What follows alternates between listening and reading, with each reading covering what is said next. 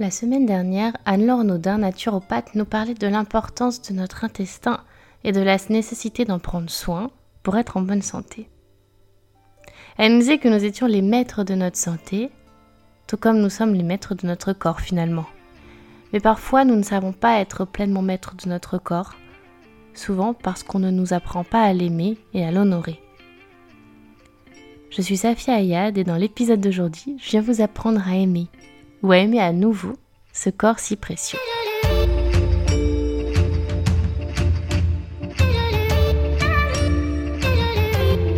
Je vais pas vous le cacher, j'ai moi aussi eu des périodes de conflit avec mon corps, persuadée qu'il était comme un, un fardeau que je devais supporter tout au long de ma vie.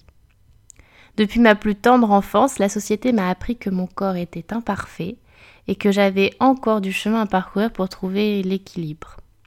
J'étais comme bloquée dans ces schémas de pensée où mes copines avaient toujours une plus jolie silhouette que moi, où ma petite poitrine était un handicap, où les plis sur mon ventre étaient de trop, et où mes joues bien dessinées étaient un signe de faiblesse.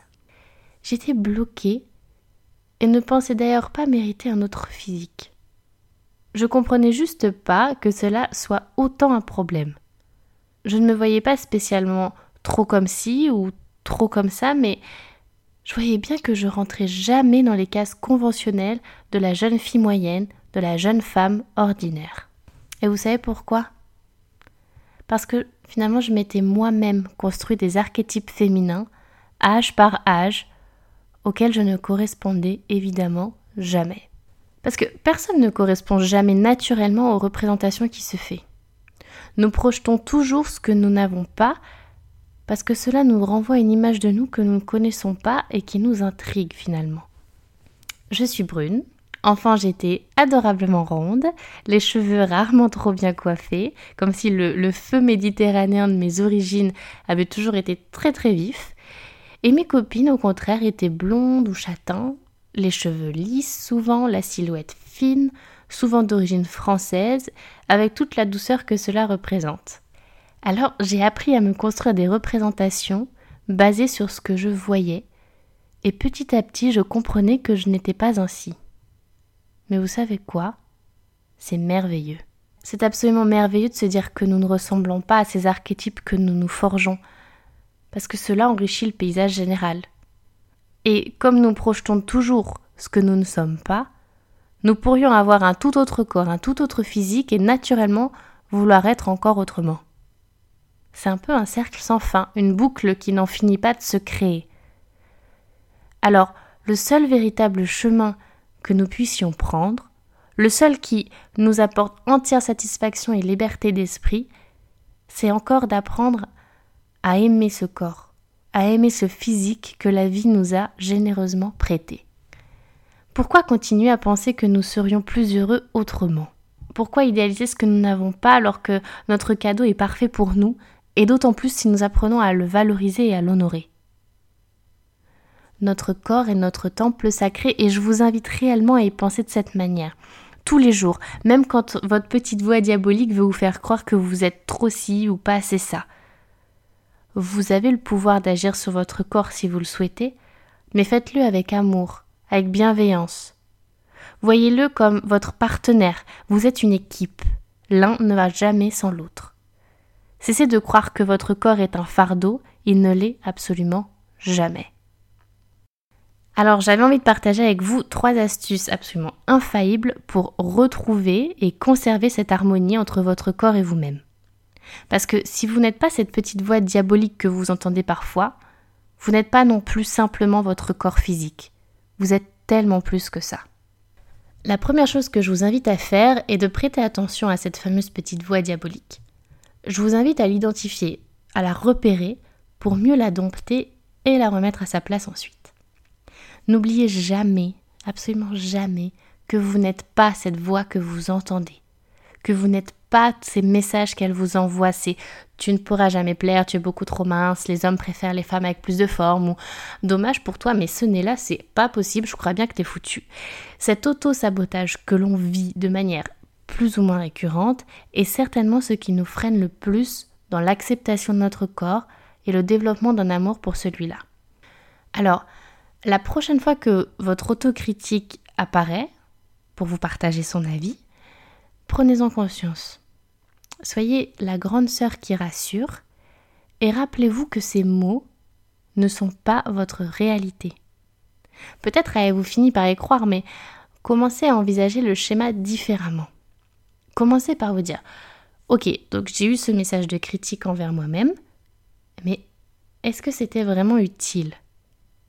Et puis développez sur ce sentiment. Pourquoi avez-vous eu besoin de penser que vous n'étiez pas assez ci ou bien trop ça? Et voyez comment vous pourriez modifier ce message en une phrase positive, bienveillante.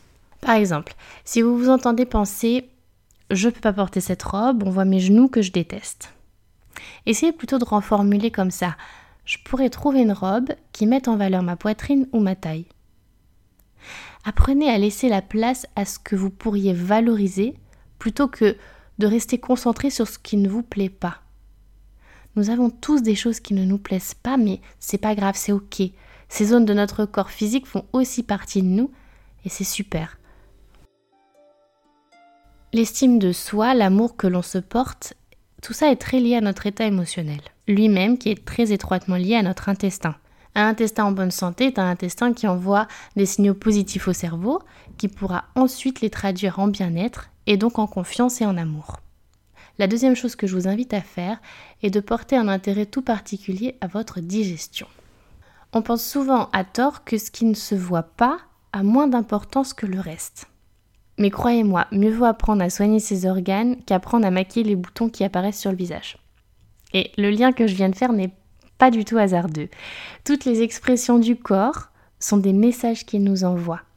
Par exemple, des boutons sur le visage peuvent exprimer un déséquilibre du système endocrinien ou une surstimulation du foie. Bref, ce qui se passe à l'intérieur de notre corps est la base, l'origine de ce qui se passe à l'extérieur. Alors, apprenons à écouter et à chérir. Une chose que vous pouvez faire pour particulièrement prendre soin de votre intestin est de commencer à manger à heure régulière. Donnez cette routine à votre système digestif, offrez-lui ce repos entre chaque repas et ainsi il saura encore mieux vous accompagner. Et enfin, comme nous le disait Anne-Laure, respirez. Partant du principe que l'oxygène est la première nourriture du cerveau et du corps tout entier, respirez. Alors, quoi que vous soyez en train de faire, là, maintenant, tout de suite, on va tous ensemble prendre une minute pour respirer. Je vous promets, une minute ne vous mettra en retard sur aucune de vos urgences. Je vous invite donc à arrêter ce que vous étiez en train de faire et à vous concentrer sur ma voix.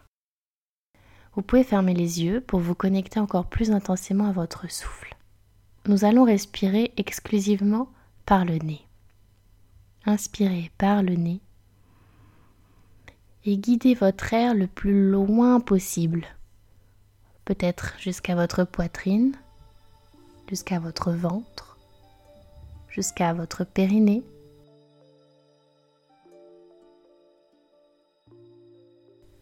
Prenez quelques respirations de la sorte en tentant de faire voyager votre air le plus loin possible. Que cela nourrisse toutes les cellules de votre corps.